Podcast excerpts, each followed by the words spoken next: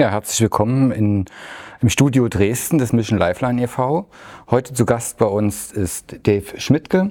Dave Schmidtke ist 1989 in Wittenberg geboren, ähm, hat Politikwissenschaft studiert, ist auch Informatiker, ähm, hat äh, für die Linke Sachsen gearbeitet, ähm, war auch Journalist für die, für die Freie Presse und äh, hat das Horizont-Magazin äh, herausgegeben oder mit, mitgewirkt dort. Ähm, und das ist in Chemnitz, kennt, kennen viele von Ihnen, von euch äh, und ist jetzt beim Sächsischen Flüchtlingsrat. Ähm, und da, aus dem Grund haben wir ihn eingeladen. Ähm, Dave, äh, vielleicht sagst du kurz was zum Flüchtlingsrat. Was ist der Flüchtlingsrat? Was macht der Flüchtlingsrat? Genau, also auch Hallo von mir. Ähm, der Sächsische Flüchtlingsrat ist eine Nichtregierungsorganisation, das heißt, wir arbeiten unabhängig und setzen uns für die Rechte von Geflüchteten ein und das tun wir schon über 30 Jahre, seit 1991.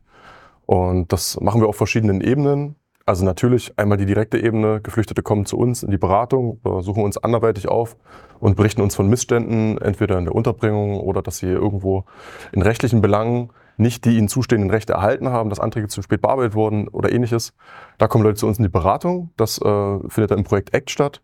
Dann helfen wir den Menschen auch weiter, eine entsprechende Qualifizierung zu finden, beziehungsweise diese anerkennen zu lassen. Das sind die IBAS-Projekte und äh, vermitteln dann auch direkt an Unternehmen, die mit uns in Kontakt stehen oder vermitteln den Leuten halt entsprechende Weiterbildungsangebote, damit sie irgendwo im Arbeitsmarkt ankommen. Das läuft über das Projekt Rescue und äh, wir informieren auch Zivilgesellschaft, ähm, MultiplikatorInnen oder andere NGOs zum Aufenthalts- und Asylrecht. Das machen wir über das Projekt Cube. Und äh, darüber hinaus ähm, betreiben wir eine Öffentlichkeitsarbeit, also alles, was zum Thema Asylmigration in Sachsen relevantes passiert, das äh, machen wir in der Presseöffentlichkeitsarbeit und das macht mein Kollege Osman Ogus und ich. Ja, vielen Dank. Ähm, nun hört man sehr viel von äh, Beschneidungen von finanziellen Mitteln, die es geben soll ähm, für die äh, Asylberatung oder die Flüchtlingsberatung. Äh, trifft es euch? Trifft, wie trifft das die NGO-Landschaft, äh, die sowas macht? Also erstens ist es nichts Neues für uns. Wir sind immer wieder davon abhängig, äh, von prekär finanzier von prekären Finanzierungen, die über ein Jahr laufen, manchmal über zwei Jahre laufen, aber meist keine längere ähm, lang, also langfristige Finanzierung besitzen, auch wenn die Projekte mit hochqualifiziertem Personal ausgestattet sind und sehr gut laufen muss man dort immer wieder Anträge stellen, man verliert sehr viel Zeit.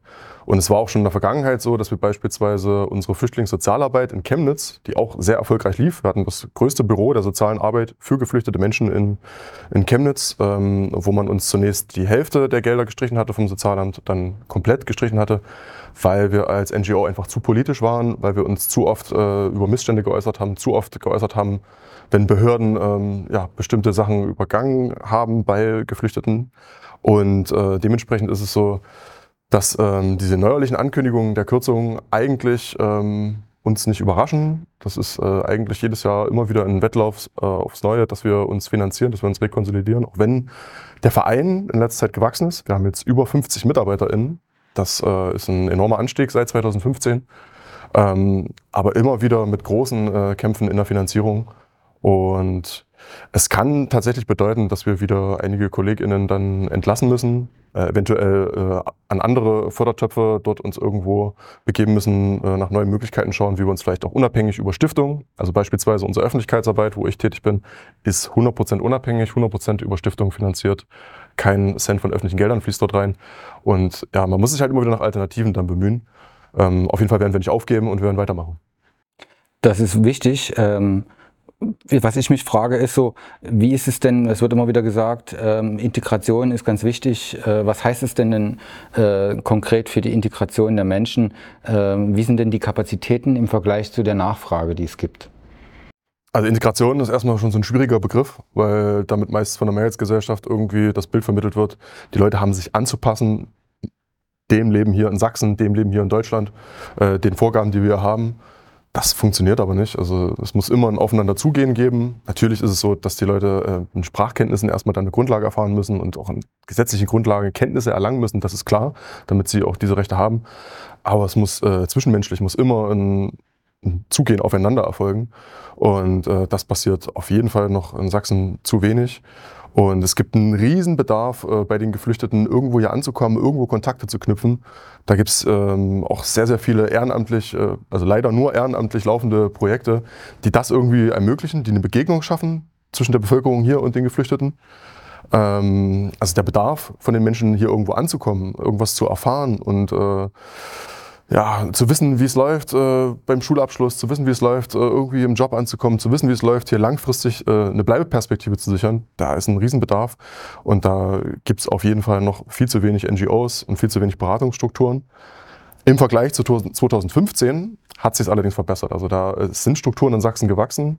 Es sind auch äh, sehr, sehr viele engagierte Leute hier in Ausländerräten, äh, Migrationsbeiräten oder beim Flüchtlingsrat aktiv, die sich dafür einsetzen, dass die Menschen hier ankommen. Ähm, uns macht es halt bloß der politische Unwille äh, in Sachsen, sowohl von der Landesregierung als auch von einzelnen Kommunalpolitikern. Da kann man auch, glaube ich, braucht man nicht gendern, das sind größtenteils Männer, die das ähm, tatsächlich dann einfach ablehnen, äh, Menschen unterzubringen. Und das ist auch eine der riesen Herausforderungen, vor denen wir jetzt gerade stehen. Ja.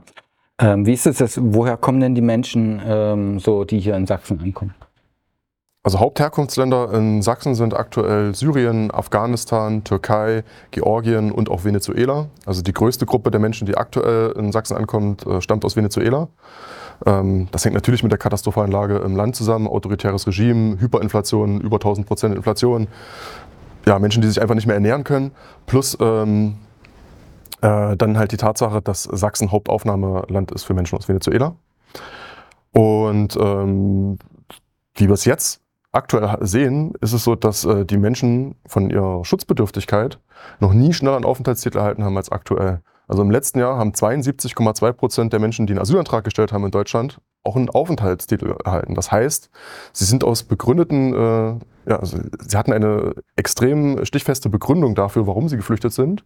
Ähm, entweder aus bürgerkriegsähnlichen Situationen, entweder aus äh, ja, diktatorischen ähm, Regime, vor dem sie geflohen sind, die äh, nicht nur ähm, äh, die Minderheiten äh, einschränken, sondern halt generell ähm, Opposition unterdrücken.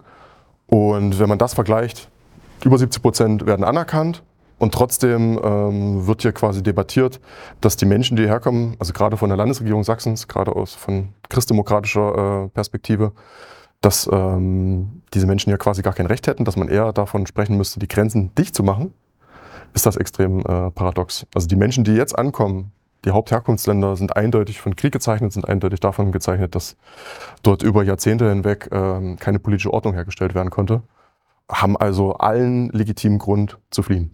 Ja, aber das, das, Framing ist ja äh, quasi so, ja, die haben gar keine, sind gar nicht asylberechtigt oder aufnahmeberechtigt und ähm, ähm, deswegen äh, wäre es auch völlig gerechtfertigt, die Grenzen zu schließen. Ähm, man muss davon ausgehen, dass diese Politikerinnen um die Zahlen wissen. Ähm, hast du den Eindruck, dass ähm, ja, ist da irgendein Sinn dahinter? Warum will man unbedingt die Grenzen schließen? Was ist sozusagen, soll die Auswirkung hier sein, wenn äh, keine Menschen mehr ähm, ähm, herkommen sollen oder herkommen letztendlich, äh, die geflüchtet sind? Genau, also eingangs erwähnt die Zahlen. Können wir vielleicht erstmal darüber sprechen, wie viele Menschen kommen denn überhaupt nach Sachsen? Im letzten Jahr waren es äh, knapp 20.000. Ähm, von denen allerdings dann nicht alle, also es sind 20.000 Einreisen über die Grenze, äh, von denen allerdings dann nicht mal die Hälfte hier geblieben ist. Das muss man auch wieder dazu sagen, dass ein Großteil der Menschen an andere Bundesländer verteilt wird. Äh, Im ersten Halbjahr diesen Jahres sind 10.000 Menschen angekommen. Das wären so ungefähr 0,25 Prozent der Bevölkerung hier in Sachsen. Also das muss man immer wieder dazu sagen, es leben hier 4 Millionen Menschen. Und äh, wir reden davon, dass es ein Problem wäre, 15.000 bis maximal 20.000 Menschen, die hier ankommen in Sachsen, aufzunehmen. Ähm, auch von diesen 10.000 äh, sind knapp über 5.500 nur in Sachsen verblieben. Der Rest ist wieder verteilt worden. Also sprich, äh, von den Menschen, die ankommen, wird der Großteil verteilt. Dementsprechend äh, haben wir jetzt auch noch keine äh, Kapazitätsgrenzen oder ähnliches erreicht. Wir sind aktuell in den Erstaufnahmeeinrichtungen, also dort, wo wirklich sich die Menschen registrieren, sind wir bei 60 Prozent Auslastung. Das heißt, ähm, auch dort gibt es noch Kapazitäten in bereits geschaffenen äh, Unterkünften. Und dann gibt es ja auch immer wieder Möglichkeiten, ähm, schnellstmöglich kreativ ad hoc irgendwie Lösungen zu finden. Beispiel die City-Herberge jetzt in Dresden, äh, wo man zentral ein Objekt geschaffen hat, wo ähm, die Möbel und alles schon vorhanden waren, wo immer wieder Leute auch untergebracht werden können. Und äh, was wir sehen, ist auf jeden Fall, dass in Dresden und Leipzig, also die Städte, die hauptsächlich auch angelaufen werden von den Geflüchteten, dass es da tatsächlich äh, ja, einen Wohnungs Wohnungsmangel gibt. Ähm, Verknappung von Wohnraum ist allerdings ein gesamtdeutsches Problem. Also dass äh, keine Wohnungen gebaut wurden, also gerade im sozialen Wohnungsbaubereich, das ist ein Problem, was man hier schon seit 10, 15 Jahren in Deutschland debattiert und was jetzt auf dem Rücken der Geflüchteten ausgetragen wird. Ähm, denn de facto ist es so, dass es noch Liegschaften gibt vom Freistaat, die genutzt werden können und auch auf kommunaler Ebene. Die kleineren Städte, die Dörfer, die haben alle noch Platz. Es sind einfach nur die äh, lokalen Politiker vor Ort, ähm, die erklären, nein, wir haben äh, keine Möglichkeiten mehr, die unterzubringen, weil sie es nicht möchten. Weil sie befürchten, dass sie gerade mit Blick auf die Landtagswahlen äh, Rückhalt äh, aus der Bevölkerung verlieren. Und das ist auch etwas, was ich seit letztem Jahr äh, vom Innenminister Schuster hier in Sachsen beobachte als er davon gesprochen hat, Menschen nach Syrien abzuschieben, ähm, als er jetzt auch davon gesprochen hat, äh, den Menschen aus Afghanistan oder der Türkei die Asylgründe abzusprechen, obwohl ich es ja gerade schon genannt habe, also der Schutzstatus wird erteilt. Er spricht dort gegen die äh, aktuelle Realität, äh, die das BAMF ausspricht. Ähm, hier ist äh, extrem viel ähm, Kommunikation schiefgelaufen und also man bewegt sich ähm, auf Seiten der CDU Sachsen eindeutig auf den äh, Pfad der AfD, um dort Stimmen abzugreifen. Also das ist ein offensichtliches Kalkül, was aktuell nicht aufgeht, dadurch, dass man in den Umfragen sieht, die AfD wird stärker und stärker, hat jetzt auch die CDU wieder überholt. Ähm, das wird krachen scheitern. Und wir würden uns wünschen, dass man sich hier eher an den Realitäten orientiert und dass man eher für den sozialen Frieden sich einsetzt, anstatt äh, die Bevölkerung hier in Sachsen äh, weiter aufzuhetzen. Weil das, äh, wo es sich gerade hinbewegt, ist ein absoluter Backlash zu 2015. Das sind die gleichen äh, Fake News und Stereotype, rassistische Stereotype, die verbreitet werden zu Geflüchteten. Und äh, Monitor hatte letztens einen Beitrag, wo sie es genannt haben, dass äh, letzten Montag in Sachsen 115 Demonstrationen von Freien Sachsen und AfD, also von eindeutig rechts, rechtsextremistischen äh, Strömungen, dass die angemeldet wurden. Und das äh, soll, sollte eigentlich eher ein, ein Weckruf für uns alle sein, wo sich die Demokratie hinbewegt. Und ja. Ja, die aktuelle Politik ist auch verantwortlich dafür, dass äh, Menschen aus Deutschland abgeschoben werden sollen. Kommen wir vielleicht mal zu dem Punkt. Ähm, wie ist es denn hier in Sachsen? Wie funktioniert das? Ähm, ähm, was bedeutet das vor allen Dingen für die Menschen? Also ich stelle mir das so vor, dass es ähm, ja, ich wohne irgendwo mehrere Jahre, meine Kinder gehen zur Schule hier, sprechen eigentlich nur Deutsch ähm, ähm, und dann plötzlich soll äh, ich das Land verlassen. Ähm, das muss ja für jeden Einzelnen äh, totales Trauma sein. Äh, wie ist das hier in Sachsen? Ähm, und was bedeutet es für die Menschen? Ihr seid im Kontakt tagtäglich mit Menschen, die hier sind. Äh, was sind eure Erfahrungen?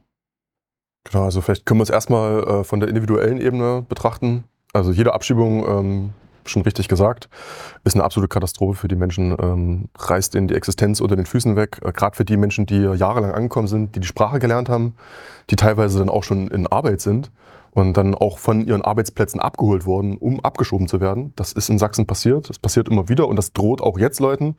Es gibt aktuell einen Fall aus Spremberg, eine Person aus Venezuela, ähm, gelernter Fleischer, dort halt auch schon jetzt über ein Jahr berufstätig, soll abgeschoben werden. Die Fleischerei und äh, auch teilweise Leute im Ort wehren sich dagegen. Und das ist dann häufig auch die äh, einzige Option, neben ähm, der rechtlichen Unterstützung durch Anwälte, Anwältinnen, dass sich irgendwo in der Zivilgesellschaft Leute dann dafür stark machen. Also wenn wir jetzt auch auf den Fall äh, Mohammed K. in Leipzig blicken, im letzten Jahr äh, sehr pressewirksam gewesen, als eine Abschiebung äh, von einem staatenlosen Palästinenser in Leipzig verhindert wurde, war das nur aufgrund dessen, weil sich die Zivilgesellschaft dort ähm, ja, positioniert hat, öffentlich auf den Fall aufmerksam gemacht hat und dann auch gezeigt hat, was es heißt. Weil auch Mohammed K. hat bei einem Bäcker in Leipzig gearbeitet, ist also auch hier längst angekommen und kriegt trotzdem äh, keine Chance, hier langfristig zu bleiben. Das macht überhaupt keinen Sinn. Also sowohl von der Bevölkerungs- äh, und Altersentwicklung in Sachsen, als halt auch von dem, äh, wie sich die Bundesregierung positioniert und eigentlich den Geflüchteten, die hier ankommen, äh, über das Chancenaufenthaltsrecht, wo vielleicht nochmal äh, darauf zu sprechen kommen, äh, eine weitere Chance für Menschen in Duldung geschaffen hat, dass die hier ankommen. Ähm, es äh, führt zu harschen äh, Situationen, die dann auch in Traumatisierung enden, gerade von äh, Familien mit Kindern. Äh, es ist so, dass eine Abschiebung wird beschlossen von der Landesdirektion. Also hier in Sachsen wird beschlossen, okay, diese Person XY ist ausreisepflichtig. Dann wird die Bundespolizei damit beauftragt, die dann äh, wiederum meistens zu Uhrzeiten, wenn die Personen schlafen, oder ähm, wo sie nicht damit rechnen. Wir hatten letztens auch eine Abschiebung aus dem Gesundheitsamt in Hoyerswerda, auch ein fatales Signal. Aus medizinischen Einrichtungen dürfte nie abgeschoben werden. Aber gehen wir jetzt, bleiben wir jetzt bei dem Fall, dass eine Familie die äh, aus Georgien beispielsweise stammt, ähm, nachts von der Bundespolizei überrascht wird und abgeschoben werden soll. Ähm, Wenn es dort irgendwie zu Konfliktsituationen kommt, sich Leute wehren, werden oftmals die Väter ähm, separat irgendwo ähm, in Handschellen von der Familie getrennt. Ähm, wo wir zum nächsten Thema kommen, Familientrennung also eigentlich grundgesetzwidrig. Der Schutz der Familie, der Schutz der Ehe ähm, ist in unserem Grundgesetz eigentlich äh, manifestiert, wird äh, bei Abschiebung überhaupt nicht beachtet. Genauso wie äh, Kinderrechtskonventionen der UN auch nicht beachtet werden, weil ähm, das, was die Kinder dort beobachten ähm, und was sie mitbekommen, das prägt fürs ganze Leben. Und da auch teilweise schon Kinder, ähm, die äh, im jugendlichen Alter sind und auch schon in der Schule angekommen sind, ähm, wahrscheinlich ein paar Jahre eine Ausbildung machen könnten, aber dann äh, vor einer Abschiebung stehen. Ein berühmtes Beispiel Familie Imalischwili aus Pirna, der es genauso gegangen ist. Und äh, dort war es auch wieder die Zivilgesellschaft. Und ähm, Medien, die das natürlich dann aufgegriffen haben, dass sich über 200 Leute dort äh, vors Rathaus in Pirna gestellt haben und gesagt, nein, diese Familie gehört zu uns. Diese Familie ist Teil von Pirna, diese Familie muss hier bleiben. Es ist äh, in keinster Weise zu begründen, dass diese Familie jetzt hier gehen muss. Beide Eltern waren berufstätig. Ähm, wie gesagt, äh, zwei Kinder schon auf dem Gymnasium und alles. Äh, das macht überhaupt keinen Sinn. Also erstmal auf der individuellen Ebene für die Menschen ist es traumatisch und dann macht es aber auch migrationspolitisch überhaupt keinen Sinn. Also letztes Jahr, ich hatte es gesagt, 20.000 ähm, Menschen, die in Sachsen angekommen sind, angereist sind, ähm, abseits von den Leuten aus der Ukraine, das waren auch nochmal 60.000, da können wir vielleicht auch nochmal äh, drauf kommen, ist es so, dass die äh, Abschiebungen einen extrem geringen Anteil überhaupt ausmachen. Also im letzten Jahr wurden äh, von den ja, Menschen, die angekommen sind, wurden ungefähr 581 abgeschoben. Und es sind äh, fast 800 Menschen freiwillig ausgereist. Also selbst dieses, dieses Instrument der freiwilligen Ausreise, der freiwilligen Rückreise, die auch meist nicht freiwillig erfolgt, sondern einfach nur, weil die Menschen keinen Aufenthalt bekommen haben, sie dann mehr oder weniger zu gedrängt werden, ist es so, dass man sagen muss, Abschiebungen äh, bewirken gar nichts, äh, ähm, was Migrationsbewegungen angeht, äh, was das Verhalten an der Grenze, äh, alles Mögliche betrifft. Und sie sind auch nicht umzusetzen, weil man nicht mit Diktaturen beispielsweise paktieren kann. Man kann halt einfach nicht äh, nach Syrien beispielsweise jetzt abschieben und dann eine Person wie Assad legitimieren. Ähm, das ist allerdings ein, ein Weg, also das sage ich, sage ich als NGO mit menschenrechtlichen Standards äh, aus unserer Perspektive, ist ein Weg, der allerdings jetzt gerade gegangen wird. Also man versucht jetzt Abschiebungen in den Irak einzuleiten, man schiebt schon in die Türkei ab, wo man mit Erdogan auch offensichtlich einen Despoten hat, der auch äh, keine menschenwürdige Situation für Geflüchtete im Land schafft. Ähm, sondern eher noch die Stimmung gegen die Geflüchteten gerade ähm, aufwiegelt, weshalb auch sehr viele Menschen aus der Türkei nach Deutschland kommen. Ähm, das ist eine absolute Scheindebatte, äh, was das Thema Abschiebung betrifft. Die, das Individuum leidet darunter, im Großen und Ganzen hat es gar keinen Effekt. Das heißt also, wir sehen eigentlich bei einer, äh, bei diesen Abschiebungen permanente Rechtsverletzungen äh, der Personen. Ähm, es passiert aber trotzdem. Was läuft denn da systematisch falsch, ähm, dass äh, die Kinderrechtskonvention nicht beachtet wird, zum Beispiel? Also lange Zeit war es so, dass Abschiebungen eine Art Blackbox waren, dass die Öffentlichkeit überhaupt nicht darüber informiert wurde, was dort passiert. Das haben wir uns als Flüchtlingsrat auch als Aufgabe auf die Fahne geschrieben, dass wir ähm, den Menschen da im Detail ein Bild drüber vermitteln, was dort tatsächlich läuft. Weil es ist ja auch nicht nur so, dass die Geflüchteten natürlich, die die hauptsächlich leiden, aber es sind auch ähm, Angestellte der Bundespolizei, also die Beamtinnen, die auch darunter leiden, die das auch teilweise äh, nicht verstehen können, nicht nachvollziehen können und auch nicht äh, äh gerne diesen Job ausführen ähm, den man trotzdem weiterhin politisch irgendwie forciert. Man hat im letzten Jahr in Sachsen versucht, das humanitärer zu gestalten. Äh, versucht muss man aber in Anführungszeichen setzen. Ähm, es gibt einen Leitfaden Rückführungspraxis, der als solcher schon euphemistisch ist, weil ähm, so es sind keine Rückführungen, es sind Abschiebungen, es ist ein Zwang, der passiert. Es ist immer unmittelbarer Zwang, äh, der da angewendet wird. Ähm, dementsprechend waren wir auch enttäuscht äh, von diesem Leitfaden, der nicht nur ähm, in seiner Wortwahl äh, beschönigend war, sondern auch nichts festgeschrieben hat. Also er hat nicht festgeschrieben, dass man nicht mehr in der Nacht Familien trennen kann, in der Nacht Familien abschieben kann, dass man vom Arbeitsplatz oder von der Schule abschieben kann. Er hat alles nur in Konjunktiv gesetzt. Also das ist ein Feigenblatt, was sich die Landesregierung dort gesetzt hat, um ähm, etwas humanitären Anstrich irgendwo äh, zu wahren. Allerdings werden die Abschiebungen, wir haben es in diesem Jahr, ich habe es erwähnt, wir haben Abschiebungen aus dem Gesundheitsamt, wir haben wieder Familientrennung, wir haben wieder Abschiebungen von Arbeitsplätzen. Genau diese Sachen passieren wieder. Also ähm, der Leitfaden hat de facto in der Praxis nichts bewirkt. Ähm, dementsprechend muss man sich hier gesetzliche Grundlagen schaffen, wo man wirklich sagt, äh, Abschiebung bei Nacht mit Familien geht nicht. Traumatisierungsgefahr, UN-Kinderrechtskonvention haben es erwähnt, Grundgesetz, Familie, Schutz der Familie. Solche Dinge müssen wirklich konsequent gesetzlich ähm, verankert werden. Ansonsten äh, ändert sich da in der Praxis gar nichts. Ja, und das vor dem Hintergrund, dass äh, derzeit ähm, von Fachkräftemangel gesprochen wird äh, und so ist es schon schwer verständlich, dass man Menschen überhaupt abschiebt, ähm, denn ähm, das widerspricht ja dem, dem offensichtlichen Ziel. Ja. Absolut, ja. Also gerade wenn Herr Kretschmer ähm, extra Werbung macht äh, in Richtung Indien, in Richtung Vietnam, dass äh, dort halt quasi Menschen bitte äh, nach Sachsen kommen, um hier irgendwo einen Arbeitsplatz zu besetzen. Gleichzeitig man aber davon spricht, dass die Geflüchteten nicht willkommen sind, die teilweise aus den gleichen Ländern kommen, ähm, ist das hochgradig schizophren und ist auch in der Außendarstellung fatal. Also es gibt ja, das, das bekommen ja auch Leute mit. Also die Leute sind ja permanent in Kommunikation, äh, in, im Austausch. Äh, Leute aus Indien beispielsweise, wenn die dann fahren, wie Menschen aus Indien hier behandelt werden äh, im Asylsystem, dann ist das natürlich nichts anderes als eine Abschreckung äh, für Menschen, die eventuell hier als Fachkraft oder Arbeitskraft, was auch immer.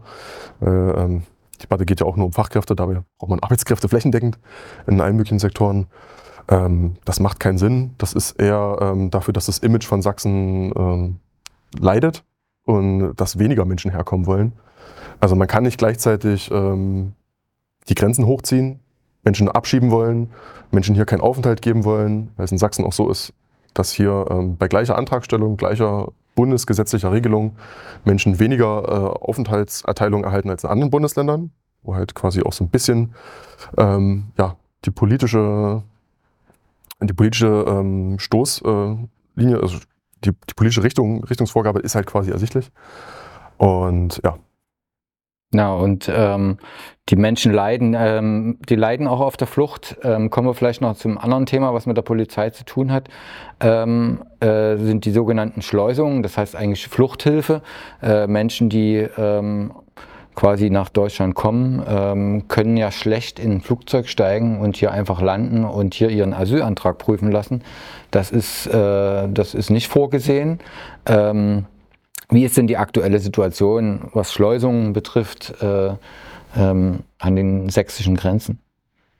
Also es ist so, dass auf jeden Fall mehr Menschen über äh, Tschechien und Polen nach Sachsen einreisen als in einem Jahr zuvor wenn wir jetzt immer wieder von Geflüchteten sprechen, die keine ukrainische Staatsangehörigkeit haben. Also das muss man immer wieder quasi ausklammern. Das ist ein separates Thema. Genau, äh, können wir auch gleich noch drüber sprechen. Ähm, es sind äh, mehr Menschen, die ankommen im Vergleich zum letzten Jahr. Also wie gesagt, im letzten Jahr insgesamt 20.000, jetzt Halbjahr ähm, 10.000. Ähm, bewegt sich aber in einem äh, ähnlichen Rahmen. Also es ist nicht, dass es so ja, exponentiell irgendwie sich nach oben bewegt, äh, so wie das von der Landesregierung und teilweise auch äh, von Seiten der FDP in der Bundesregierung irgendwie. Ähm, so diese Schreckensszenarien, die da äh, gezeichnet werden, die treffen keineswegs zu. Es ist alles handelbar. Ähm, wie gesagt, die Kapazitäten zur Unterbringung sind noch da. Und ähm, das, was sich ähm, jetzt auch gerade in der sächsischen Presse ähm, zum Thema Fluchthilfe ereignet, ist äh, eine absolute Schande, weil man das alles extrem verkürzt äh, wiedergibt. Und es hat eine Ursache. Also warum äh, kommen jetzt so viele Menschen mit PKWs? Warum reißen die Menschen teilweise, wenn sie in diesen überladenen Transporter sind, die Gummidichtung raus, um äh, zu atmen und so? Wir haben es letztes Jahr gesehen im Herbst in Sachsen, im Hauptbahnhof in Dresden, es sind sehr viele Menschen über Züge eingereist. Es gab eine verstärkte Kontrolle der Bundespolizei. Dann gab es die ersten Fälle von Pushbacks der Bundespolizei, also Fälle, in denen die Menschen ihr Asylgesuch gar nicht stellen konnten, sondern an der Grenze ein kleinen Zettel unterschreiben mussten mit Übersetzung. Also die haben eine Übersetzung bekommen, die war aber teilweise fehlerhaft, haben wir von den Leuten erfahren, ähm, dass sie gar keinen Asylantrag stellen wollen. Dann sind die Menschen äh, in der gleichen Nacht äh, in Görlitz beispielsweise wieder über die Brücke geschickt worden Richtung Polen. Ähm, so, das ist doch illegal, oder? Genau, das ist illegal, exakt. Deswegen gibt es ja auch äh, von Clara Anne Bünger, äh, laufen da jetzt auch gerade, äh, läuft eine Prüfung, äh, eine rechtliche Prüfung dessen. Pro Asyl ist auch dran in einigen Fällen. Äh, wir hatten das dokumentiert von äh, Menschen aus dem Jemen, denen das so passiert ist. Ja, und das sind natürlich Sachen, die sich dann äh, weitertragen zu den Geflüchteten, die sich beispielsweise aus Tschechien oder Polen, ähm, wo sie keinen Aufenthalt bekommen. Das ist ja auch immer das, warum bleiben die Leute nicht dort? Da ist doch sicher. Die kriegen keinen Aufenthalt, die kriegen kein Recht zu arbeiten, die kriegen keine Perspektive dort zu leben deswegen bewegen sich die Leute weiter. Das ist ganz klar. Und dass äh, die Politik dort nochmal eine Ecke rassistischer ist als äh, beispielsweise in Deutschland, wissen die Geflüchteten äh, genauso wie die Menschen hier, wenn sie sich informieren wollen würden. Ähm, ja, und äh, Jetzt haben wir die Situation, dass die Menschen halt in ihrer Verzweiflung dann über diese Transporter und alles Mögliche gehen, weil sie gemerkt haben, okay, äh, wenn wir über den Zug kommen, werden wir vielleicht schon vorher an der Flucht gehindert. Das heißt, äh, alle sicheren Fluchtrouten, die auch beispielsweise für die Menschen aus der Ukraine existiert haben, die sind gesperrt, die sind geschlossen. Es sind äh, schärfere Kontrollen zwischen äh, der Slowakei und Tschechien, äh, schärfere Kontrollen zwischen Bayern und Österreich. Und dementsprechend verschieben sich die Routen. Also gerade weil äh, zwischen Bayern und Österreich die Grenze, die Grenzkontrollen so verschärft wurden, haben sich äh, sehr viele Menschen mehr über den östlichen Weg Europas, äh, über Sachsen, Tschechien beispielsweise dann bewegt. Und äh, die Menschen sind auf der Flucht. Die Menschen werden sich weiterhin aus der Türkei ähm, und aus Syrien hierher auf den Weg machen. Es ist eine Frage, ob wir das äh, humanitär lösen wollen oder ob wir halt weiter Grenzen blockieren wollen, was dann dazu führt, dass die Leute noch gefährlichere Fluchtrouten suchen, die äh, dann am Ende noch mehr Leben bedrohen können. Und ähm, ja, man spricht dort auch in dieser Debatte irgendwie von so einer homogenen Masse, die Geflüchteten, und spricht dann noch immer davon, dass man die irgendwie so steuern könnte, als ob das so ein Menschenblock wäre, als ob die nicht unterschiedliche Fluchtursachen hätten. Also die Debatte ist äh, extrem verkommen, weil man halt äh, Hintergrundinformationen, beispielsweise Hauptherkunftsländer, Fluchtursachen, werden gar nicht mehr erwähnt. Es geht nur noch darum, wie kann man es verhindern, dass die Menschen herkommen. Und Offensichtlich kann man das gar nicht verhindern. Ähm, aber dann muss man doch konstatieren eigentlich, dass dieses sogenannte Schleusergeschäft letztendlich ähm, nur deswegen da ist, weil es keine legalen äh, Fluchtmöglichkeiten gibt, beziehungsweise äh, weil eben selbst, sag ich mal, die Einreise mit dem Zug oder mit dem Bus äh, praktisch verhindert wird. Nur dadurch äh, kann wieder ein Schleuser Geld verdienen. Ähm, das ist so ein bisschen absurd, ähm, dann diese Diskussion zu verfolgen, wo dann gegen die äh, Politikerinnen und Politiker ähm, sagen, man muss die Schleuserkriminalität ähm, äh, behindern. Das einfachste Mittel, wenn ich das richtig verstehe, wäre äh, Visa auszugeben oder gleich visafreie Einreise zu genehmigen. Sehe ich das richtig? Genau, also entweder ähm, die Visa-Erleichterung für die Menschen, die auf der Flucht sich befinden, gerade in den Hauptherkunftsländern also man könnte ja quasi noch sagen, gerade bei den Menschen, wo man sieht, da ist eine hohe Anerkennungsquote. Und ich hatte es gesagt, äh, bis vielleicht auf Georgien, sind das fast alles äh, Länder, wo die Anerkennungsquote extrem hoch ist. Und hier könnte man natürlich Kontingente schaffen, könnte man äh, Fluchthilfe, könnte man so viele Wege schaffen, um diese ähm, ja, dämonisierte Schleuser-Tätigkeit, ähm, die jetzt dort überall läuft, ähm, zu verhindern. Das könnte man alles austrocknen. Ähm, das ist alles selbst geschaffen. Und äh, es ist ja kein Zufall, dass man jetzt quasi diese Schleuser hat, die über Transporter kommen, die noch mehr Leben gefährden und im letzten Jahr diese Debatte gar nicht hatte. Das hängt äh, mit den Kontrollen zusammen, die im Bereich der Grenze stattfinden. Jetzt gibt es ja die äh, Ankündigung, dass sozusagen oder die Möglichkeit für Geduldete, also quasi äh, eigentlich ähm, ähm, Menschen, die sozusagen kein reguläres Aufenthaltsrecht hier in oder sag ich mal, nicht gewollt waren ursprünglich, aber schon lange hier leben, ähm, hier einen dauerhaften Aufenthaltstitel zu bekommen, sind diese Möglichkeit. Gibt's jetzt, äh, kannst du da aus der Praxis erzählen, wie das funktioniert, wie das in Sachsen funktioniert? Wo ist vielleicht auch der Unterschied zu anderen Bundesländern? Ähm, vielleicht da mal ein paar Worte dazu, weil ich denke, viele wird das interessieren, weil es eine neue Regelung ist und da wird ja auch viel Schmarrn erzählt. Deswegen Genau, also da hat sich die Bundesregierung zum Glück irgendwo der Realität angepasst, weil es sind sehr viele Menschen, über 300.000, die in Deutschland mit Duldung leben. Und mit einer Duldung hat man äh, meist auch äh, also nicht nur das Verbot, den Landkreis zu verlassen, nicht nur sich äh, irgendwo anders Wohnraum zu suchen, sondern man hat auch meist ein Arbeitsverbot gehabt. Das heißt, die Menschen äh, waren dazu gezwungen, ähm, vom Sozialstaat zu leben, auch wenn sie qualifiziert waren, auch wenn sie ein Angebot hatten äh, von einem Arbeitgeber, Arbeitgeberin, irgendwo tätig zu werden. Das heißt, man zwingt die Leute quasi ähm, Bürgergeld, vormals Hartz IV, zu beziehen äh, und beschwert sich gleich drüber, gleichzeitig darüber, dass die Menschen auf dem Sozialstaat auf der Tasche liegen. Genau, hat äh, damit eine selbsterfüllende Prophezeiung, hat dann gleich wieder das äh, konservative bis rechtsextreme äh, Wählerpublikum irgendwie gefüttert mit entsprechend äh, Schlagzeilen, die und die Leute aus den geflüchteten Kreisen äh, sind gar nicht berufstätig. Dass man aber über die rechtlichen Grundlagen, die den Menschen fehlen, äh, spricht, das passiert gar nicht. Ähm, zum Glück hat das die Bundesregierung, äh, die aktuelle, ähm, geändert, äh, hat äh, auf diese Gruppe der geduldeten, gerade langzeitgeduldeten Menschen in Kettenbildung. Also Menschen, ich hatte mit Leuten zu tun, die sind seit 15, 20 Jahren in Sachsen hier. Und äh, ein Freund von mir, der wird bald 30 und lebt seitdem geduldet hier, weil er staatenlos ist. Ähm, auch Arbeitsverbot. Ähm, das gibt's. Und äh, man muss auch jetzt beim Chancenaufenthaltsrecht immer noch darüber sprechen, dass es Leute mit Duldung gibt, die seit Jahren hier leben, die keine Chance haben aufs Chancenaufenthaltsrecht, weil sie beispielsweise staatenloser Palästinenser sind und damit bei der Identitätsklärung nicht mitwirken können, wie sich das hier die sächsischen Behörden vorstellen. Ähm, Gibt es auch Leute aus Libyen, die auch keine Pässe organisieren können. Das, da hapert es an verschiedenen Stellen. Aber insgesamt ist dieses Chancenaufenthaltsrecht auf jeden Fall ein, ein großer Vorteil für den Geduldeten. Ähm, man sieht das auch in Sachsen. Äh, 85 Prozent der Anträge, die gestellt wurden, sind bewilligt worden. Also 85 Prozent der Anträge, die bearbeitet wurden. Über die Hälfte der Anträge sind noch gar nicht bearbeitet großer Behördenstau, auch generell generelles Problem, zu wenig Personal bei den Ausländerbehörden und auch den übergeordneten Behörden, um ja, die Anzahl der Geflüchteten tatsächlich äh, so zu bearbeiten, dass diese dann schnellstmöglich ein Aufenthaltsziel kriegen. Und ähm, ja, das Chancenaufenthaltsrecht ist eine große Chance. Das Chancenaufenthaltsrecht hat schon äh, sehr vielen Menschen auf jeden Fall weitergeholfen. Ähm, ist allerdings so, dass es halt nicht bei allen Menschen greift. Und es ist auch so, äh, dass wir sehen, dass sich einzelne Kommunen anders verhalten. Also bleiben wir jetzt beim, in Dresden, wo wir gerade sind. Hier ist es so, dass es einzelne Mitarbeiter der Ausländerbehörde gibt, ähm, die es den Geflüchteten extrem erschweren, ähm, diesen Antrag auf Chancenaufenthaltsrecht ähm, erfolgreich zu stellen, die halt ja, Fehler aus der Vergangenheit, was Identitätsklärung betrifft, irgendwo nochmal äh, herausholen, die reihenweise dann Menschen ablehnen ähm, interessanterweise war es auch äh, so, dass jetzt die Statistiken dazu rausgingen von der Landesregierung und beispielsweise Ausländerbehörde Dresden gar keine Zahlen herausgegeben hat, ähm, wie einzelne andere Kommunen. Also da gibt es ein großes Gefälle in Sachsen von den äh, Kommunen, wie die jeweils äh, solche aufenthaltsrechtlichen Anträge irgendwo entscheiden.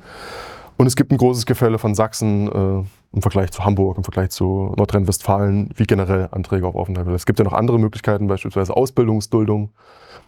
Und da gibt es so, dass äh, beispielsweise Leuten in Bautzen, mit denen ich gesprochen habe, da war einfach, äh, im ganzen Landkreis war einfach niemanden bekannt, der diese Ausbildungsduldung positiv beschieden bekommen hätte.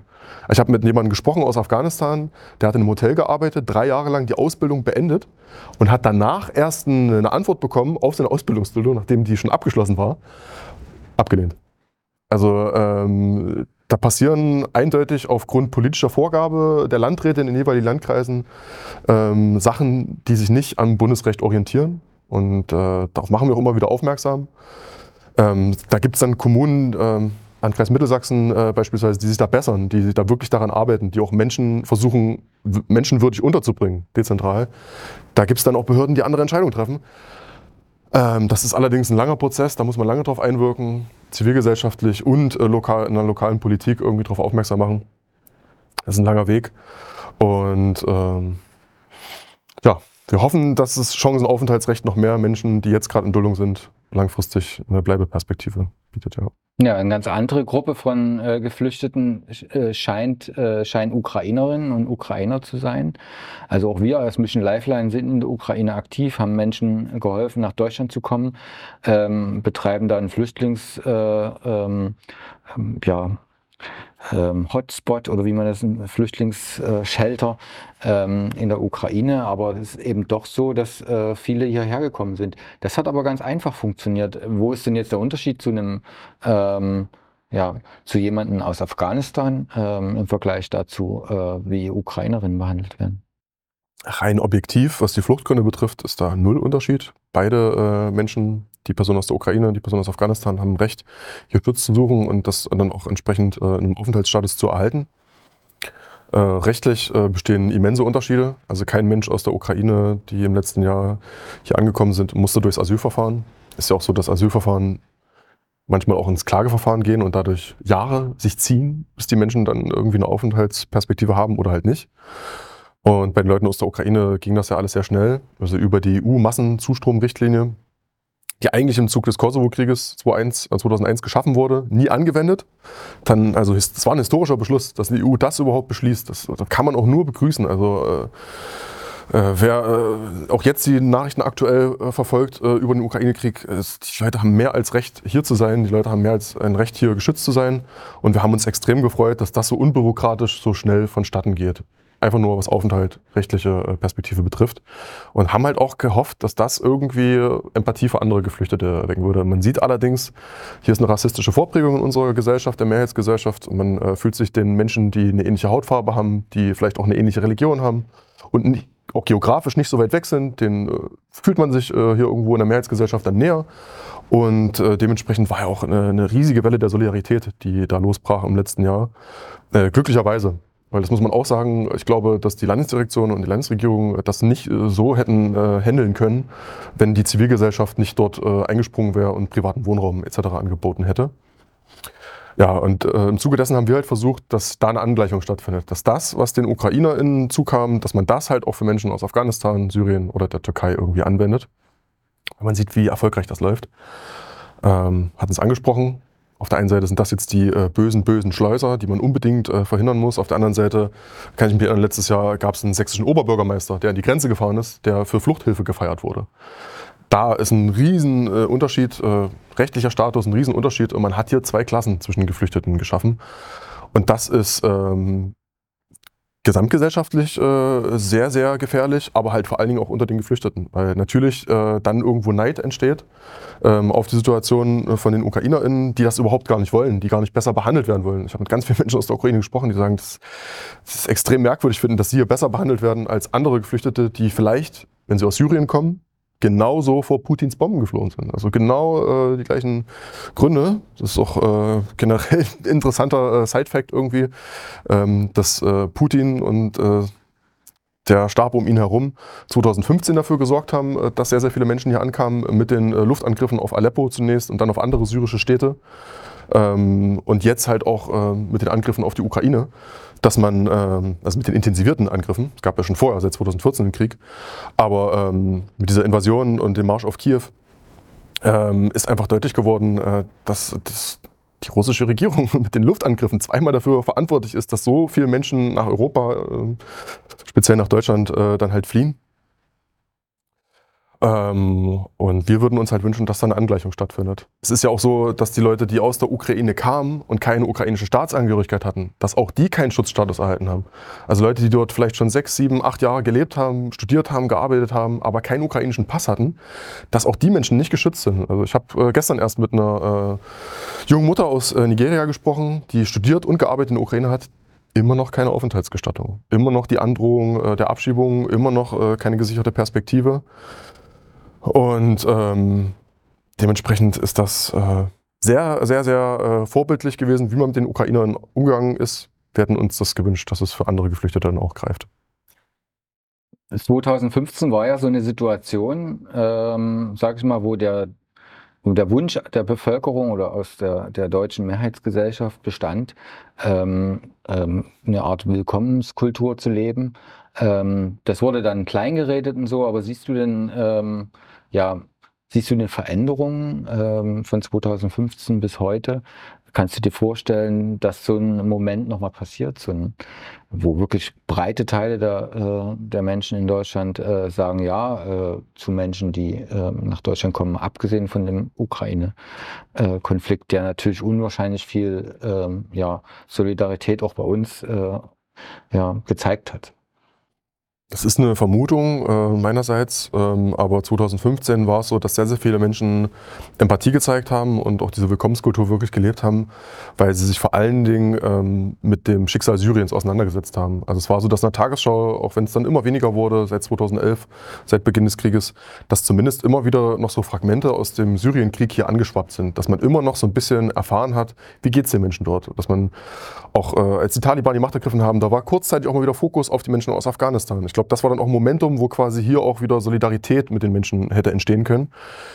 Jetzt, ich hatte es erwähnt, spricht man von Geflüchteten als eine homogene Masse. Komplett fiktiv, kompletter Schwachsinn, äh, darüber so zu sprechen, ähm, weil das äh, einmal die einzelnen Fluchtursachen, Fluchtgründe äh, so ein bisschen negiert, wegwischt, äh, dass das gar nicht in Erscheinung tritt.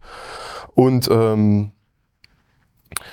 ja, also das, das ist, ein, ist ein Riesenpunkt. Spricht man mehr über die Fluchtursachen der Hauptherkunftsländer von den Menschen, die jetzt nach Deutschland kommen, entsteht auch wieder äh, eine größere Willkommenskultur, weil dann einfach auch verstanden wird, ah, diese Menschen fliehen vor dem und dem Diktator, die fliehen aus dem und dem Grund, die fliehen aus dem und den Veränderungen des Klimas, aus den und den existenziellen Krisen.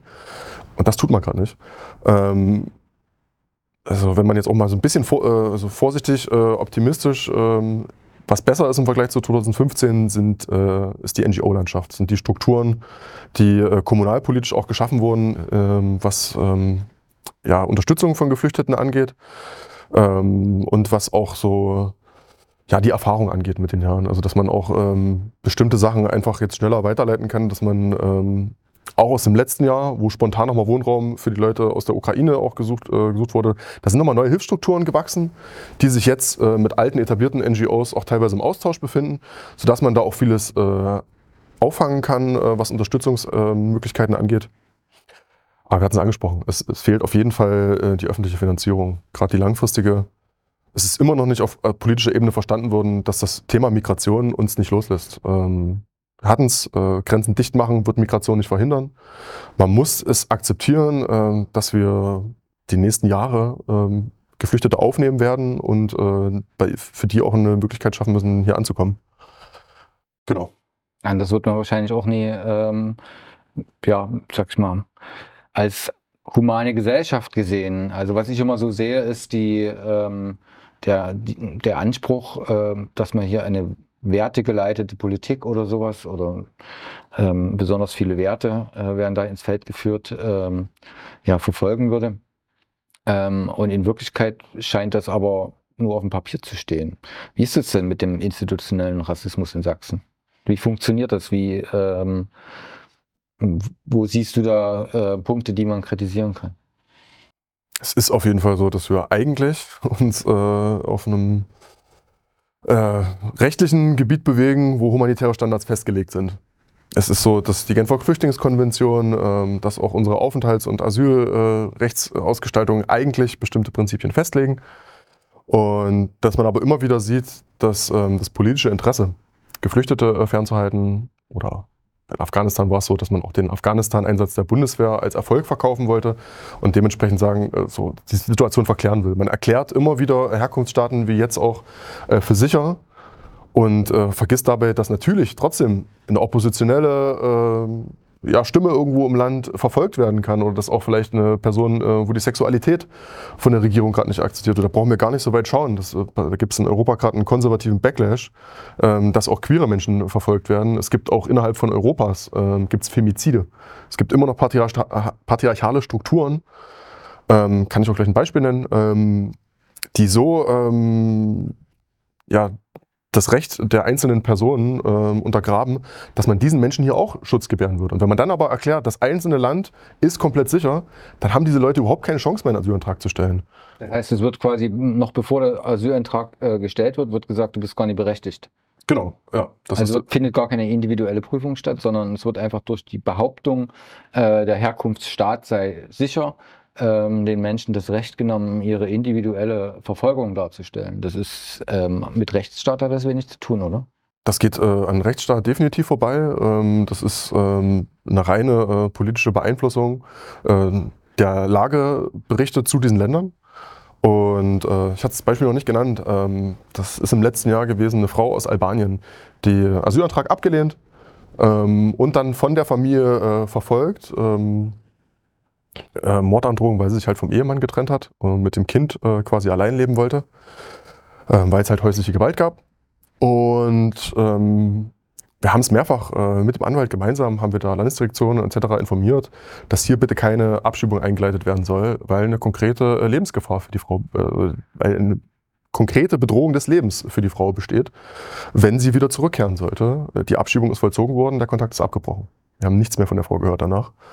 Und ähm, das passiert, wenn man halt Länder per se für sicher erklärt, wenn man den Lagebericht äh, des Auswärtigen Amtes als Ultima Ratio sieht und dann auch überhaupt nicht weiter prüft, was dort eventuell noch im Land passieren könnte. Ähm, vergleichbare Situation äh, ist auch für Geflüchtete, die einen Antrag ähm, stellen, die aus Pakistan kommen. Wir hatten am Dienstag wieder eine Abschiebung nach Pakistan. Ähm, dort war Atif Ali ähm, auch unter den Menschen, die abgeschoben wurden. Atif Ali ist Mitglied äh, einer republikanischen ähm, Partei, die sich für ein unabhängiges Belutschistan einsetzt. Also kann man jetzt auch drüber streiten, äh, diese Mensch, dieser Mensch hat sich für etwas eingesetzt, äh, was in Pakistan sein, Lebens, sein Leben bedroht. Äh, er ist direkt äh, nach Ankunft äh, in Pakistan verschwunden. Wir haben auch wieder keinen Kontakt zu ihm. Und wir wissen von mehreren Leuten, die dann vom pakistanischen Geheimdienst direkt aufgegriffen wurden, weil sie sich eben für religiöse oder politische Minderheiten eingesetzt haben. Und, ähm, das heißt also, die sächsische Landesdirektion im Bewusstsein, dass es sich um Verfolgte handelt, entscheidet, dass die Menschen abgeschoben werden, äh, die daraufhin verschwinden. Das ist ja, das ist ja skandalös. Ja, man äh, gilt eigentlich in der Regel immer nur dann als verfolgt, wenn das Land und seine politische Situation irgendwo in der deutschen Öffentlichkeit debattiert werden. Bestehen darüber keine Informationen, dann äh, gibt es auch keinen wirklichen Aufschrei. Also es war jetzt auch eine Demonstration vom Innenministerium der äh, Community der Belutschen. Äh, also von Menschen aus Pakistan, die in, diesem, äh, in dieser Provinz Belutschistan wohnen. Da gab es eine Demonstration. Das hat kaum jemand mitbekommen, das hat kaum jemand registriert. Weil äh, gerade jetzt in den letzten Jahren äh, drehen sich die Themen der Medien eher so um innerpolitische Debatten. Man tut ja auch so, als ob man Migration innerpolitisch inner, innerhalb von Deutschland irgendwie regeln könnte. Ähm, und steuern könnte, was halt auch absolute Fiktion ist. Und genau äh, so kommt es dann dazu. Das ist ein Skandal, äh, der halt zwischen Menschen besteht, die über die Situation aufgeklärt sind. Ist das der Großteil der Bevölkerung nicht, gibt es keinen Aufschrei und dann ist es auch kein Skandal. Ja, ähm, aber in der Behörde sitzen ja Personen. Entscheidet sowas dann die Behördenleitung äh, in den konkret genannten Fällen? Ähm, oder macht das der einzelne Mitarbeiter? Ähm, wie ist denn da die Struktur, dass das ähm, äh, so weiterlaufen kann. Ist das, kann man jetzt sagen, okay, die Behördenleitung, vielleicht sagst du mal, wer das ist, ähm, ähm, ähm, oder welcher Mitar welche Mitarbeiter ähm, da falsch gehandelt haben. Ist es Ab Absicht oder ist es aus Versehen passiert? Das muss ja irgendwie mal geklärt werden, weil es handelt sich ja offenbar um zwei Personen, die einfach verschwunden sind, nachdem sie abgeschoben wurden. Genau, also Gehen vielleicht nochmal kurz noch von der Struktur her durch. Also das BAMF entscheidet über den Asylantrag. Ist der Asylantrag vom BAMF abgelehnt, geht es ins Klageverfahren zum Verwaltungsgericht. Und hier kann es auch schon passieren, weil es gibt einzelne Richter. Es gibt einen Richter in äh, Dresden, gegen den jetzt gerade auch eine Klage beim Bundesverfassungsgericht läuft, ähm, weil er halt politisch beeinflusst wäre, weil er spielt auch öfter Schiedsrichter bei der AfD. Ähm, das muss man nur googeln, rechter Richter in Dresden. Ein rechter Richter entscheidet äh, am Verwaltungsgericht über Asylanträge, wo man genau weiß, ähm, der ist äh, AfD-Fan oder vielleicht sogar Mitglied. Genau, da ist eine politische Gesinnung äh, eindeutig erkennbar, da ist keine Objektivität äh, bei diesem Richter erkennbar. Und äh, das ist quasi so ein Fall, wo es dann für die Person, auch wenn sie verfolgt ist, extrem fatal enden kann, weil man halt, das BAMF, wie gesagt, entscheidet relativ grob, holzschnittartig, äh, entscheidet nach Effizienz, sehr schnell. Deswegen gehen auch sehr viele Menschen äh, in Klage und deswegen werden auch im Klageverfahren nochmal die Hälfte äh, der zurückgenommen, also der abgelehnten ähm, Asylentscheide, werden nochmal zurückgenommen. Also es ist ungefähr die Hälfte äh, von den. Die, die, äh, die Hälfte, also das, das ist ja eine riesen Ausschussrate schon allein äh, von an Entscheidungen beim BAMF zu verzeichnen. Das BAMF ist äh, dem Innenministerium unterstellt. Genau. Also Nancy Faeser, die äh, zeitweise als Antifaschistin gesehen wurde. Genau. Das BAMF ist aber halt schon in der Vorgängerregierung, in der Großen Koalition, ähm, einfach einem Rationalisierungsprozess, wie es im Kapitalismus häufiger läuft. Dort hat man äh, eine Consulting, also eine Beratungsfirma eingestellt, die die Prozesse optimiert hat. Das heißt, schneller bearbeiten, weniger auf die einzelnen äh, Details in der Biografie schauen, sondern einfach schneller bearbeiten und schneller auch ähm, einzelne Länder grob. Das überlastet dann am Ende die Justiz, weil genau, das, das mehr Fehlentscheidungen äh, getroffen werden. Genau. Ähm, hat ja alles Auswirkungen, kostet auch Geld und macht Bürokratie. Und dann äh, nach der Verwaltungsgerichtsentscheidung, ähm, einer negativen, die eventuell sogar falsch ist, äh, kann man wahrscheinlich noch ans Oberverwaltungsgericht gehen. Genau, da gibt es äh, je nach ähm, Möglichkeiten, Chancen, äh, gibt es da halt nochmal den Weg ans Oberverwaltungsgericht nach Bautzen zu gehen und dort nochmal den Fall entscheiden zu lassen. Ähm, in der Regel ist es so, dass Menschen häufig, wenn sie vom VG, vom Verwaltungsgericht dann abgelehnt wurden, ähm, dass dann halt quasi Ausländerbehörde und die übergeordnete Behörde, die Landesdirektion, zentrale Ausländerbehörde, also die zentrale Ausländerbehörde sitzt auch bei der Landesdirektion, ähm, dass die dann jeweils entscheiden, ähm, ob eine Abschiebung eingeleitet wird oder nicht und dann die lokale Ausländerbehörde damit beauftragt wird. Und ja, hier sehen wir auf jeden Fall, dass äh, häufig Abschiebungen in Sachsen eingeleitet werden ähm, für Menschen, die eventuell gar noch einen Antrag auf beispielsweise Chancenaufenthaltsrecht irgendwo gestellt haben, dass ähm, bestimmte ähm, ja, Identitätsklärungen überhaupt noch nicht ähm, vollends erfolgt sind, beziehungsweise dass man nicht betrachtet hat, warum die Person die Identität nicht klären kann. Ähm, und so ist dann auch so, dass einzelne Sachbearbeiter in, in den Ausländerbehörden auch sehr, sehr viel Macht darüber haben, ob sie nun Person XY erlauben, äh, beispielsweise den Landkreis zu verlassen, weil ähm, eine Person in Duldung jetzt gerade einen Arbeitsplatz in Nordrhein-Westfalen beispielsweise gefunden hat. Verbietet man das, kann man natürlich sagen, ja. Äh, nee, die Person muss hier bleiben, hat bei Identitätsklärung nicht mitgewirkt, äh, darf, darf entsprechend nicht arbeiten, darf nicht wegziehen. Ähm, dann sagt man im Nachhinein, ah, die Person hat ja so und so lange ähm, Sozialleistungen kassiert, ah, die Person äh, ist ja nicht bemüht zu arbeiten, da können wir auch eine Abschiebung einleiten. Also so ähm, greifen da halt, es greift an verschiedenen Stellen, dass man ähm, den Menschen Bewegungsfreiheit nimmt, den Menschen das Recht auf Arbeit nimmt und äh, dann halt Abschiebungen einleitet. Und ich hatte es gesagt, sehr viele Abschiebungen sind ja gar nicht bis zum Ende hin durchführbar. Aber wenn man einmal den Prozess äh, in der Behörde äh, angefangen hat, dass man eine Abschiebung einleitet, ist es auch danach quasi unmöglich, wieder ein Aufenthaltsrecht zu rutschen. Also die Behörden äh, pochen dann quasi darauf, dass diese Menschen äh, kein Aufenthaltsrecht mehr bekommen. Man hat es quasi dann verwirkt. Und äh, ein berühmtes Beispiel ist hier die Familie Pham Nguyen aus Vietnam, wo es genauso war. Also man hat ja gesagt, äh, Herr Pham hat seine unbefristete Niederlassungserlaubnis, hat er verwirkt, weil er zu lange in Vietnam war. Und dahingehend ist es egal, was er vorher gemacht hat. Äh, wir werden diese Person jetzt abschieben. Und weil man diese Person abschieben wollte und auch Frau und Kind, übrigens gab es dort auch Pläne, die Familie zu trennen bei der Abschiebung. Man wollte äh, Kind und äh, Mutter ähm, separat äh, vom Herrn Pham abschieben zuletzt ähm, gab es keine Möglichkeit, hier ein Aufenthaltsrecht zu schaffen. Weil wenn einmal quasi in der Ausländerbehörde so der Hammer fällt, diese Person soll abgeschoben werden, dann gibt es da schwer nur einen Weg zurück. Und dann ist es so, dass die Leute halt gefangen sind in, und verdammt sind zum Nichtstun, wenn sie nicht abgeschoben werden können. Ja, was aus deiner Sicht können Menschen tun, ähm, die jetzt aber nicht täglich mit äh, in, in der Rolle äh, einer Anwältin oder ähm, eines äh, Mitarbeiters der, ähm, des Flüchtlingsrats äh, sind. Was, was, kann, was können ganz normale Menschen tun, um ähm, da irgendwas dagegen zu tun oder auch einfach für Menschen auf der Flucht was zu tun? Ja, also erste ganz offensichtliche, ich hatte es ja auch erwähnt, Finanzierung ist immer ein Thema. NGOs wie Mission Lifeline, wie den Flüchtlingsrat irgendwie mit Spenden unterstützen. Irgendwo versuchen vielleicht auch einzelne Projekte ähm, ehrenamtlich, wenn es Leute gibt, die mehrere Sprachen sprechen, dass man dann dort wie in der Sprachmittlung irgendwie tätig ist. Ähm, ganz wichtig natürlich einfach beim ersten Ankommen irgendwie ähm, den Menschen, die Menschen zu unterstützen. Also so bin ich auch in diesen Arbeitsbereich überhaupt gekommen, ich ähm, an der Uni, als ich in Chemnitz war, ähm, syrische Familien unterstützt habe ehrenamtlich. Und äh, da bei der Bürokratie einfach erstmal weiterhelfen, weil das erschlägt die Menschen. Die Menschen äh, kommen eventuell traumatisiert an, äh, kommen eventuell komplett äh, mental am Boden, äh, kommen hier an und versuchen sich irgendwie ein Leben aufzubauen und haben es schon schwer mit der Mehrheitsgesellschaft irgendwie in Kontakt zu kommen und werden dann noch äh, von Tonnen von Papier erschlagen, dass man da einfach Menschen weiterhilft. Und wenn da bestimmte Fristen auch nicht äh, verstreichen, wenn man dann auch Menschen aufs äh, Asylverfahren entsprechend vorbereitet, sind ja auch die Chancen größer, dass man schon in diesen ersten Monaten viel schafft, dass die Menschen sich ja langfristig ähm, ein Leben aufbauen können.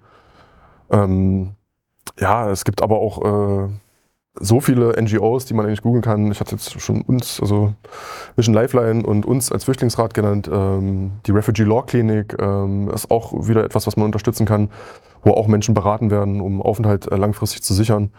Ähm, daneben ist es aber wirklich auch einfach die, das, das zu helfen, dass die Menschen hier im Sozialen irgendwie ankommen. Weil über die Kontakte lernt man dann auch automatisch vielleicht mal jemanden kennen, der eventuell eine Ausbildung anbietet. Da lernt man vielleicht mal irgendjemanden kennen, der auch rechtlich irgendwie weiterhelfen kann. Also ja, das Wichtigste sind äh, eigentlich die Kontakte und der Austausch, um dann halt auch diesem ganzen äh, Hass und dieser ganzen Hetze, die jetzt wieder in Sachsen ähm, äh, so stark aufkommt, dass man denen auch irgendwie da auf der Ebene entgegenarbeitet. Genau, da gibt es Möglichkeiten. Aber das Wichtigste ist laut sein und vor allen Dingen auch, wenn man Unrecht bei Geflüchteten beobachtet, äh, das an uns zu melden, an äh, bestimmte PressevertreterInnen an wen auch immer, dass man das meldet, dass man da darüber spricht. Dass man diese Ungerechtigkeiten, die Menschen hier tagtäglich in sächsischen Behörden erfahren, dass man das nach außen trägt. Danke Dave Schmidtke für den Besuch im Studio bei uns in Dresden. Ähm, wir haben ähm, eine Seite vorbereitet, ähm, wo ihr spenden könnt an Mission Lifeline und den Sächsischen Flüchtlingsrat. Die Adresse ist unten oder oben eingeblendet. Dave, hast du noch was anzufügen? Sonst. Ähm ich glaube, ich habe sehr viel erzählt. Ähm, für uns, äh, wir sind als unabhängige NGO davon abhängig, dass äh, Spenden passieren, damit wir la weiterhin laut äh, gemeinsam mit euch sein können. Ähm, freuen wir uns über sämtliche Unterstützung und wir haben in sehr vielen Fällen auch schon gezeigt, dass äh, wenn die kritische Öffentlichkeit, also wenn die kritische Zivilgesellschaft aktiv wird, dass man dann was äh, auf menschenrechtlicher Ebene erreichen kann. Und ja, da nicht die Hoffnung aufgeben, gerade vom äh, Landtagswahlkampf ist es, glaube ich, wichtig, dass wir uns da alle, die in der Zivilgesellschaft aktiv sind, irgendwie zusammentun und äh, dass wir uns nicht einschüchtern lassen von den braunen, dumpfen Tönen, die jetzt immer lauter werden. Es gibt immer noch einen Großteil der Zivilgesellschaft, die sich für geflüchtet einsetzen. Das müssen wir, glaube ich, einfach nur zeigen. Danke, Dave. Bitte.